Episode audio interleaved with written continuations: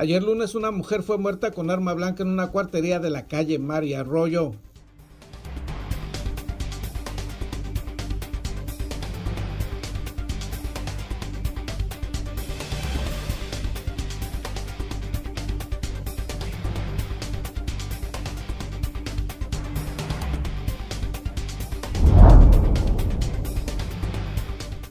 Tras informar que desde enero y febrero las participaciones estatales y federales que correspondían a San Quintín ya no se depositaron en Ensenada, el alcalde Armando Ayala Robles reiteró el apoyo al Consejo Fundacional, pero aclaró que los apoyos adicionales serán en calidad de préstamo.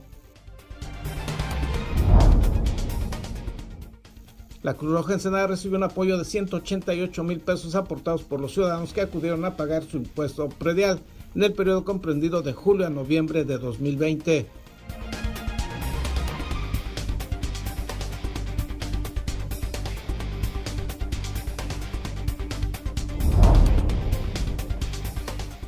Brenda Mendoza Cagonishi fue la única persona registrada como aspirante a la alcaldía de Ensenada por Acción Nacional y la coalición va por Baja California y también fueron registrados como candidatos a la sindicatura Miguel Ángel Barreto Gómez, a regidora Brenda Valenzuela Tortoledo y a regidor Alejandro Chiquete.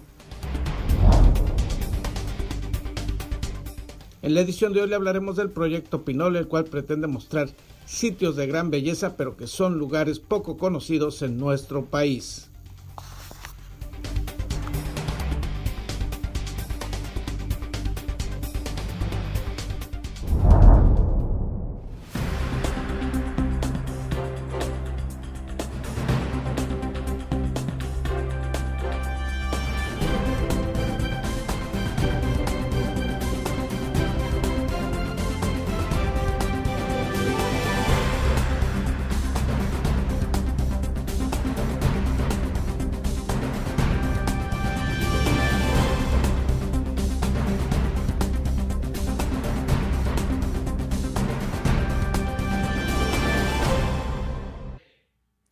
Bienvenidos a Zona Periodística este martes 2 de marzo de 2021. Este noticiario es una coproducción del periódico El Vigía, Canal 66 de Mexicali y en La Mira TV.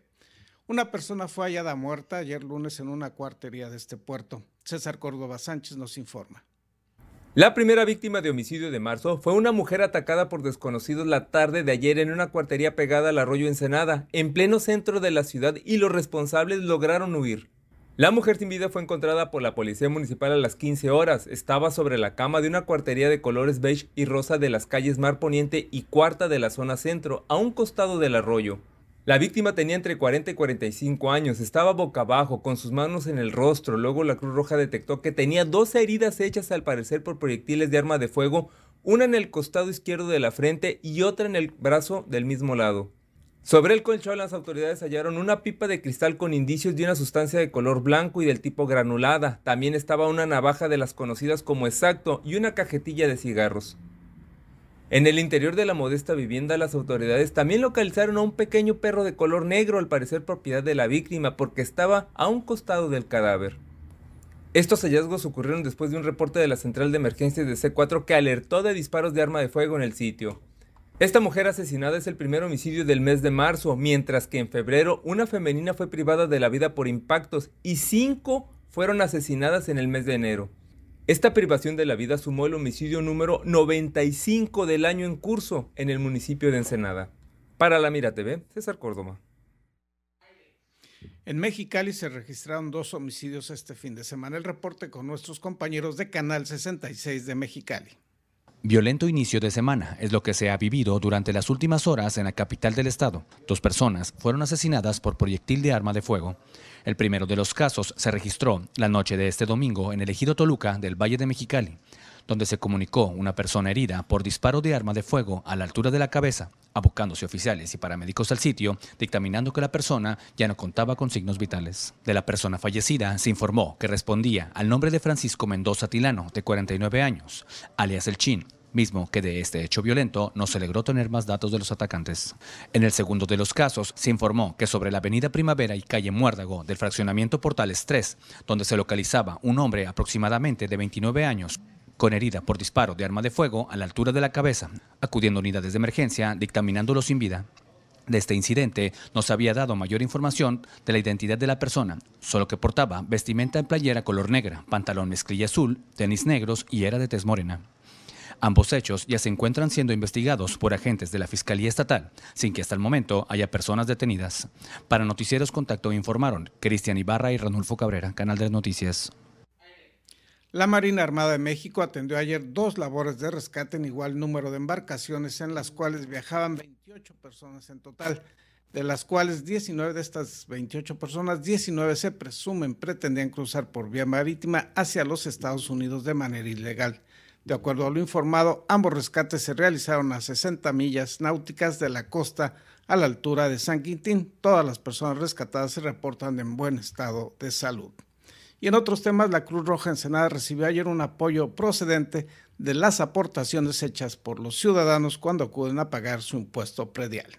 La Cruz Roja Ensenada recibió un apoyo de 188 mil pesos aportados por los ciudadanos que acudieron a pagar su impuesto predial en el periodo comprendido de julio a noviembre de 2020, pues cuando se cubre dicha contribución se puede efectuar un donativo de 10 pesos para la benemérita institución. Rubén Rosiñol Monje, representante de la Cruz Roja Estatal y Local, agradeció dichas aportaciones y señaló que por concepto de donaciones en el pago de predial se recibieron dos cheques, los cuales sumados alcanzan casi el millón de pesos y destacó la generosidad de los contribuyentes porteños. Ya habíamos recibido otro cheque por eh, casi 800 mil pesos el año pasado que correspondía de noviembre hasta, hasta junio, ¿sí? Entonces vamos bien, vamos bien, creo que vamos bien porque se puede decir que en el ciclo todavía no, poquito más del año, pues hemos recaudado un millón de pesos sí, por este concepto, o sea, un mes más. Y es bueno porque en años anteriores la aportación había sido un poco menor en, el área de predial. El vocero de la Cruz Roja de Baja California agregó que se está en espera de la decisión de la dirigencia nacional de ese organismo en cuanto a cuándo y cómo se realizará la campaña anual de recolección de fondos la cual tradicionalmente se realizaba en marzo, pero el año pasado se suspendió debido a la pandemia. En estos momentos, se explicó, se está en espera de que les informen cómo se haría dicha campaña en el marco y preocupación de mantener todos los protocolos y cuidados sanitarios para evitar contagios. Eh, estamos pendientes precisamente para ver qué es lo que va a pasar, si vamos a poder hacer una colecta como habíamos hecho otros años. Eh, el año pasado por todo este incidente de la pandemia no hubo colecta de Cruz Roja. Entonces ahorita todavía estamos pendientes, ¿no? La colecta nacional se lanza eh, por sede nacional, ellos ponen la fecha y, es cuando empezamos todos. ¿no? En dado caso de que no haya una colecta nacional, sí buscaríamos hacer una colecta a nivel local para poder salir adelante este año, porque los ingresos sí nos han disminuido bastante. ¿no? Explicó que debido a la no realización de la campaña anual el año pasado, las finanzas de la Cruz Roja Ensenada se vieron afectadas y ello obligó a que se redujeran los servicios médicos que se ofrecían en la sede de esa institución en la colonia moderna. También indicó se tuvieron que reducir algunos servicios de emergencia de las ambulancias sin descuidar aquellos incidentes en que las vidas de las personas pudieran estar en riesgo. La entrega del cheque de lo recaudado durante el pago del impuesto predial fue realizada por el alcalde Armando Ayala Robles y Elvia Martínez Santos, coordinadora de gabinete del vigésimo tercer ayuntamiento de Ensenada. Informó para En la Mira TV Gerardo Sánchez García. Más adelante le informaremos en qué consiste el proyecto Pinole y así como de los acuerdos financieros entre las municipalidades de Ensenada y San Quintín.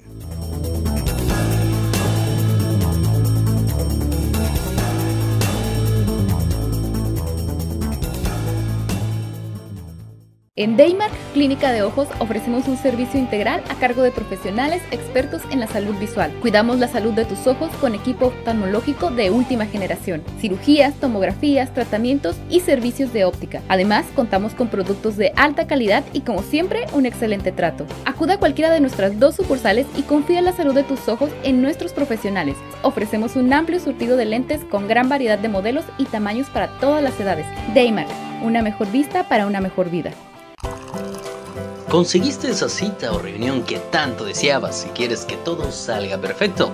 Sin embargo, suelen ocurrir muchas situaciones bochornosas que puedes evitar con simples soluciones. Una de las peores es ensuciar tu ropa con la comida.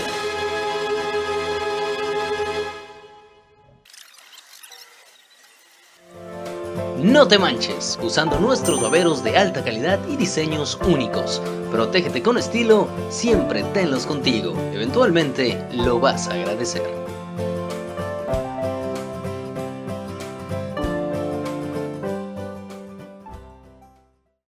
Sin rodeos. El COVID existe.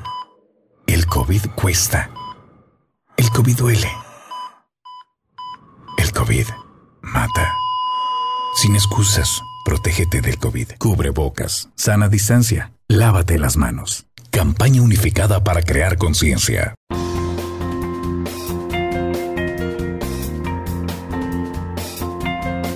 Usa cubrebocas. Puede salvar tu vida, la de tu familia y la de todos. Indispensable para salir y sana distancia.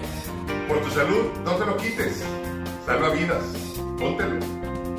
Somos periodistas y lo traemos bien puesto.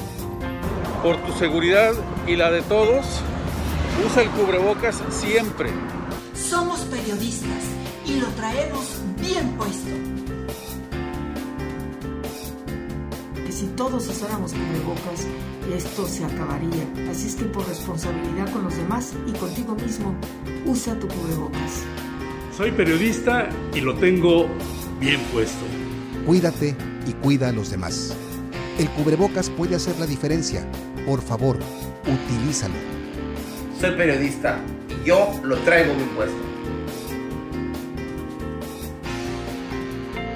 Prevenir contagios es la meta.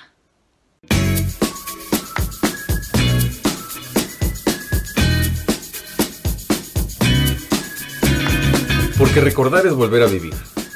En imaginarte te podemos ayudar. No dejes que tus memorias se pierdan y deja que trasciendan en el tiempo. Ofrecemos el servicio de transfer de audio y video de distintos formatos a archivos digitales. Búscanos en Facebook o llámanos. Atesora tus mejores recuerdos en imaginarte. Hola, soy Gerardo Sánchez García y te invito a ver en La Mira TV, la plataforma digital de Ensenada. Síguenos a través de nuestras redes sociales.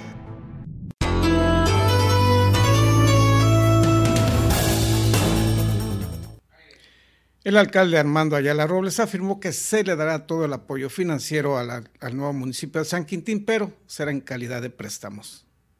Tras informar que desde enero y febrero las participaciones estatales y federales que correspondían proporcionalmente a San Quintín ya no se depositaron en Ensenada, el alcalde Armando Ayala Robles reiteró el apoyo al Consejo Fundacional, pero aclaró que los recursos adicionales serán en calidad de préstamo. Estamos cumpliendo en tiempo y forma con ya la instalación de la comisión de entrega y recepción y que eh, vamos a estarlos apoyando al Consejo. Eh, ahorita hay todavía eh, algunos aspectos económicos por definirse. A nosotros ya no nos depositaron las participaciones, lo proporcional que le corresponde a San Quintín, ni enero ni en febrero. Lo van a depositar a ellos directamente. Entonces, ellos ya deben de, ahora sí que, asumir la responsabilidad del pago de nómina. Puntualizó que hasta el momento se está cumpliendo en tiempo y forma con los plazos establecidos al integrarse la comisión de entrega-recepción entre ambas municipalidades y explicó que dado que las participaciones de San Quintín no llegaron a Ensenada, el Consejo Fundacional deberá asumir el pago de la nómina. Nosotros, dijo el edil, refiriéndose a la Administración Municipal ensenadense, los apoyaremos mediante un convenio mediante el cual, si les ayudamos a resolver problemas como compra de gasolina, sueldos o alguna prestación, se haría teniendo en prenda sus futuras participaciones. Yo le hablé con el presidente del Consejo y con todo gusto en toda la disponibilidad, en medida de nuestras posibilidades, este, para apoyarlos y que no les falte ninguna catorcena, por ejemplo, algunos rubros como gasolina, este, sueldos, prestaciones, que ahorita no estuvieran todavía con las cuentas listas, que nosotros lo pudiéramos hacer, pero mediante un convenio. Es un esquema similar, dijo Ayala Robles, como el que se opera con el gobierno del estado, que puede adelantar participaciones, pero posteriormente las descuenta. El presidente municipal de Ensenada dijo que ya había conversado con Jorge López Peralta, presidente del Consejo Fundacional Municipal de San Quintín, para expresarle toda su disposición de apoyarlo y que se puedan cubrir compromisos como catorcenas, combustibles y otros aspectos básicos. Ello, enfatizó el edil, tendrá que hacerse mediante un convenio que transparente dichos apoyos, pero también que permita su posterior recuperación para las finanzas ensenadenses. Si hubiese alguna, eh, alguna interferencia con las cuentas eh, que se estén eh, ya estableciendo en tiempo y forma, si hubiese algún contratiempo por ahí, nosotros estaríamos firmando un convenio en el ayuntamiento con el nuevo Consejo Fundacional para apoyarles económicamente. ¿En qué consiste ese convenio? Pues que todo lo que le apoyemos económicamente, una vez que ellos les depositen sus participaciones, lo tienen que regresar al municipio de Ensenada. Una especie de préstamo. Sí, ajá. Así como le hacemos nosotros con el Estado, hacemos convenios, convenios nos adelantan participaciones, pero después nos los descuentan. Respecto a la situación de los policías municipales que se asignaron para el nuevo municipio, Ayala Robles dijo que alrededor del 70% de los casi 100 agentes aceptaron quedarse en San Quintín y se revisa la situación de unos 30 agentes que no han resuelto aún si se quedarían en la zona sur o regresarían a Ensenada. Informó para la Mira TV Gerardo Sánchez García. Le presentamos a continuación una entrevista con el regidor Raúl Vera, quien habla sobre la obtención de un seguro de vida particular para los policías municipales logra por fin que los policías, los eh, elementos actualmente activos tengan seguro de vida. ¿Cómo es posible que no contaran con esa prestación? Mira, eh, comentarte que es, es, el día de ayer se sesionó un, un, tema muy delicado para el tema de seguridad pública. Desde el año pasado tu servidor subió un punto de acuerdo a petición de algunos integrantes de las distintas asociaciones de policías de, del municipio de Ensenada porque a su decir el problema y también por parte de, oficialía era de que la, tenían una póliza de seguro de vida que era una póliza global, es decir, cubría tanto a, personal sindicalizado, personal de confianza, gente si debiera de contrato, asesores, con policías y se mezclaban todos. En el momento en que se incumplía con la aseguradora, eh, por falta de, eh, eh, de, dinero, por falta de liquidez, pues también se llevaban entre, entre las patas, como así se suele decir, a los elementos de seguridad pública. A raíz de esto, yo desde el, desde el día de, desde el año pasado, mejor dicho, inicié con un punto de acuerdo solicitándole al cabildo se considerase la posibilidad de poner en un paquete único y exclusivo a los elementos de de seguridad pública municipal. Es decir, que se les sacase del grueso de una póliza global que te acabo de comentar y se les diera un tratamiento único o especial, por así decirlo, ¿no? Y al día de ayer se consolida este tema con un importe etiquetado, no es mucho, lo reconozco, pero es algo para arrancar, un importe cercano a los 3 millones de pesos. Este seguro general no es injusto dado el alto riesgo que corren los policías. No, por supuesto, siempre, siempre el tema de, poner en riesgo la, vida, pues no, no tiene un valor, ¿no? ¿Cuánto vale la vida de un esposo, la vida de un hijo? Pues no, no tiene valor, por supuesto, pero es una realidad que están expuestos a sufrir eh, algún daño, incluso la muerte en el, en el ejercicio de sus funciones, y peores, peores como están ahorita, Gerardo, que no hay recurso etiquetado, engrapado para hacer frente a esa necesidad. Eh, sobre todo para los familiares, ¿no?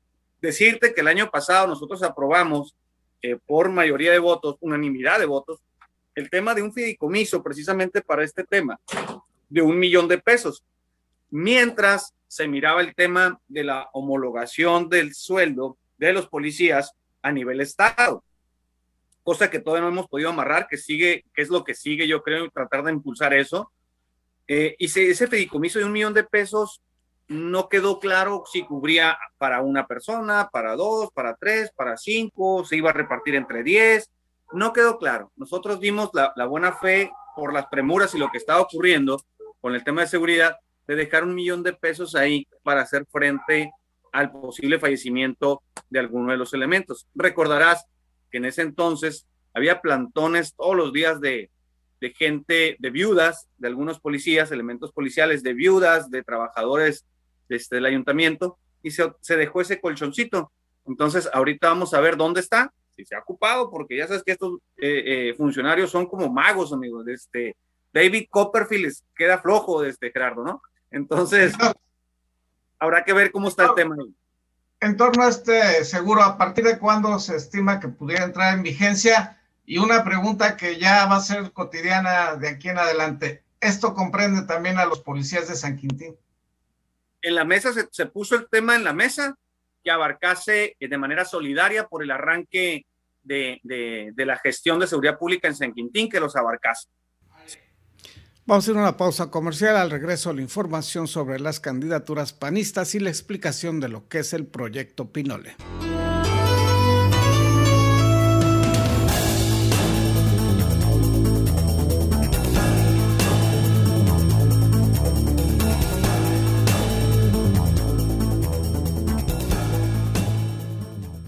En Daymark Clínica de Ojos ofrecemos un servicio integral a cargo de profesionales expertos en la salud visual. Cuidamos la salud de tus ojos con equipo oftalmológico de última generación, cirugías, tomografías, tratamientos y servicios de óptica. Además, contamos con productos de alta calidad y como siempre, un excelente trato. Acuda a cualquiera de nuestras dos sucursales y confía en la salud de tus ojos en nuestros profesionales. Ofrecemos un amplio surtido de lentes con gran variedad de modelos y tamaños para todas las edades. Daymark, una mejor vista para una mejor vida sin rodeos.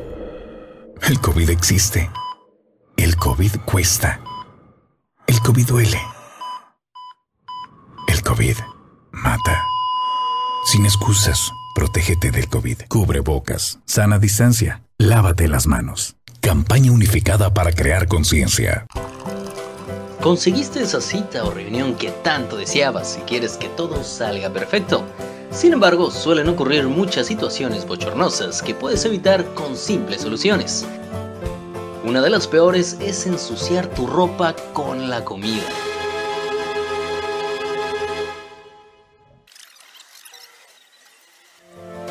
No te manches, usando nuestros baberos de alta calidad y diseños únicos. Protégete con estilo, siempre tenlos contigo. Eventualmente lo vas a agradecer.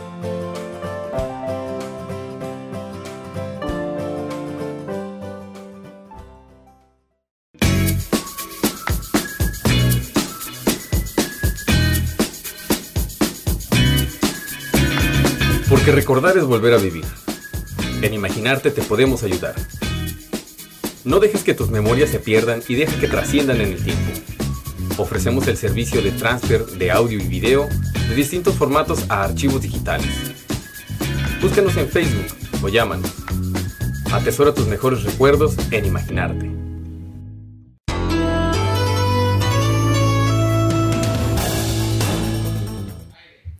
El Partido Acción Nacional definió quiénes serán sus candidatos que se integrarán a la coalición Va por Baja California en la planilla para municipios. Brenda Mendoza Caguanishi fue la única persona registrada como aspirante a la alcaldía de Ensenada por Acción Nacional y en el transcurso de la semana la dirigencia estatal de ese partido resolverá al respecto, informó Álvaro Ortiz Gutiérrez, presidente del Comité Directivo Municipal del PAN en Ensenada. Agregó que en la Asamblea Interna para seleccionar a quienes integrarán la planilla que postularán en forma conjunta con el PRI y el PRD, se eligió a quiénes serán los representantes del partido blanquiazul. Ayer participaron 452 panistas, el 44% de nuestro listado nominal aquí en Ensenada. Eh, ayer resultaron ganadores en la parte de síndico Miguel Barreto, en la parte que es el espacio para regidor mujer Brenda Valenzuela y el espacio de regidor hombre eh, Alejandro Chiquete. A la candidatura a la alcaldía estaría por confirmarse el registro de Brenda Mendoza Caguanishi como candidato a la sindicatura Miguel Ángel Barreto Gómez, a regidora Brenda Valenzuela Tortoledo y a regidor Alejandro Chiquete. Según lo explicado por Ortiz Gutiérrez en lo que se refiere al número de regiduría al que se postularía Valenzuela Tortoledo, todavía no se ha definido, pues se revisa una resolución del Tribunal de Justicia Electoral en torno a la asignación de candidaturas a comunidades indígenas. Junto con la convocatoria que hubo para este para la consulta indicativa del día de ayer, también se lanzó una eh, convocatoria para el tema de la alcaldía que también eh, le toca al Partido Acción Nacional. Déjame decirte que ahí se registró la ciudadana Brenda Mendoza Caguanichi. Eh, nosotros esperamos que en esta semana la comisión permanente del partido sesione para darle validez a lo que resultó ayer de la consulta indicativa y también validar el tema de la ciudadana Brenda Mendoza. En este tema, con dicha resolución, dijo el vocero panista, la alianza va por Baja California. En lo que respecta a la planilla municipal para Ensenada, tendría que postular a dos representantes de grupos y comunidades indígenas, así como también a jóvenes, y de ser así, Valenzuela Tortoledo iría a la quinta posición. Respecto a la postulación de representantes de la comunidad LGTB, a la que también obliga dicha resolución a todos los partidos políticos, indicó que corresponderá a la planilla municipal de Tijuana de la coalición Va por Baja California asignar esa candidatura de representación. Ahí en ese caso de esa comunidad es en, en, la, en los regidores de Tijuana, hay un espacio, ahí el PAN propuso un espacio, va, va a tomar esa cuota. Eh, ese es el único espacio por ley que, que, que, le toca y ahí se definió para un regidor en Tijuana. Según lo establecido, explicó Ortiz Gutiérrez, solo es obligatorio que en toda la entidad se otorgue una postulación a ese sector social y el acuerdo fue que correspondería al municipio tijuanense en cuanto a planillas a municipios. Sobre la decisión de Guadalupe Jones Garay de aceptar la candidatura para gobernadora, señaló que hasta el momento no se tiene información al respecto y será el Comité Directivo Estatal Panista quien hará el anuncio correspondiente. Informó para la Mira TV Gerardo Sánchez García. En otros temas, David Damos nos explica qué es el proyecto Pinole y quiénes participan en él. El subcampeón del mundo y dos veces ganador del prestigioso maratón de Nueva York, Germán Silva, el pasado fin de semana visitó el puerto de Ensenada durante su recorrido de reconocimiento de ruta para continuar la planeación de Proyecto Pinole. Un proyecto que consiste en recorrer todo México, desde Tijuana hasta Cancún, a través de veredas para con esto mostrar las bellezas de nuestro país. Fíjate que venimos de Tijuana. Eh, voy a hacer un proyecto a finales de este año que incluye empezar a correr en Tijuana y llegar hasta Quintana Roo. Entonces venimos haciendo el, segundo reconocimiento de ruta. Ya hicimos uno entre Real de 14 y el Pico de Orizaba. Ahorita estamos haciendo, eh, este va, comprende empezar en Tijuana, justamente de este lado del, muro, pero el objetivo es eh, recorrer por las veredas, por las por, terracerías y todo esto. Eh, y bueno, pues el proyecto se llama Proyecto Pinole. Germán buscará volver a hacer historia, recorriendo aproximadamente 6.000 kilómetros en tramos de entre 40 y 50 kilómetros diarios, con solamente un día de descanso por semana. Un evento que dará inicio en noviembre del presente año y se prevé que culmine en marzo del 2022. Travesía que será documentada por Circo Films y tiene pensada recorrer lugares como Baja California, Chihuahua, Zacatecas, Querétaro, Veracruz, entre muchos otros. Aproximadamente 5.500 a 6.000 kilómetros. Y estamos considerando hacer entre 50, 45, 50 diarios. Ese es el, objetivo. Y, y en cada etapa parar, dormir y al otro día continuar. Proyecto Pinole lleva su nombre por ser uno de los alimentos principales de los míticos corredores taromaras y que coincidentemente, cuando Germán Silva inició su carrera deportiva en Poza Rica, Veracruz, sus compañeros de entrenamiento lo apodaron Pinolillo o Pinole. En esta ocasión la meta no son unos Juegos Olímpicos o un maratón internacional. En esta ocasión Silva busca agradecer a nuestro país por todas las alegrías y apoyo brindado hacia su persona. Eh, lo puedes ver en redes sociales, eh, eh, ya sea en, Instagram o en Facebook, en Twitter. Y bueno, pues el, objetivo es hacerle un homenaje a México, invitar a la gente a que se una también a, si no quieren, si no corren tanta distancia, pues lo que quieran. Y... Germán ahora corre por México, buscando unirlo en su diversidad geográfica, su cultura, en su gente de norte a sur, de este a oeste, y como dice él mismo, de corazón a corazón. Para En la Mira TV, David Damos. Nos tiene más información David Damos. Y es tiempo de la mejor información del deporte local e internacional. Acompaña a tu anfitrión David Amos con la nota, el análisis y toda la cobertura de los atletas y eventos deportivos del puerto. Ya inicia en la mira Deportes. Hola, ¿qué tal amigos? Gracias por continuar las señales de La Mira TV. Llegó la hora de hablar de deporte. ¿Y qué les parece si iniciamos precisamente con el deporte de las artes marciales mixtas en la península de Baja California? Porque Cristian El Problema Quiñones continúa en el trono de las 135 libras de Ultimate Warrior Challenge México al superar por decisión unánime al brasileño Antonilton Donny Terrier Matos el pasado viernes 26 de febrero. Al inicio parecían, pues hay que decirlo, cazadores de cabeza. Ambos se dieron con todo hasta que Matos empezó a buscar el cuerpo, pero Quiñones causó más daño con patas a, con patadas, perdón, las piernas que dejaron entrever el desgaste del brasileño al acercarse el final. No hubo duda cuando los jueces Víctor Reveles, José Covian y Aaron Cotto otorgaron tarjetas iguales de 50-45 para el campeón absoluto de las 135 libras, Cristian Quiñones. Continuamos con más deporte de la península de Baja California porque nuestro estado cerró la jornada dorada el pasado viernes con otras tres medallas de oro para México de Jesús Changuito Lugo con 215 kilos totales en la división de 89 kilos de la categoría sub-15 varonil en la Copa Panamericana Online de Levantamiento de Pesas 2021. Luego de las hazañas de las medallistas de oro, tres de Alexia Villegas y tres de Vanessa Hernández, el Changuito Lugo cerró la jornada con una extraordinaria demostración sobre plataforma en el centro de alto rendimiento en el kilómetro 43, llevándose desde luego los metales dorados en arranque con 90 kilos y un envión con 125. Promueven la carrera La Enchilada 12K. El promotor deportivo tijuanense Carlos de Los Ángeles visitó Ensenada para promover la tradicional carrera de la Enchilada 12 kilómetros organizada por el Club de Los Ángeles Team en la ciudad fronteriza, desde luego. De Los Ángeles informó que tentativamente y por única ocasión el evento está programado para realizarse de manera presencial en el mes de agosto 2021 con un mínimo de participantes. Esto será siempre y cuando las autoridades eh, competentes lo permitan y siguiendo, por supuesto, los protocolos de salud que se dispongan para ello.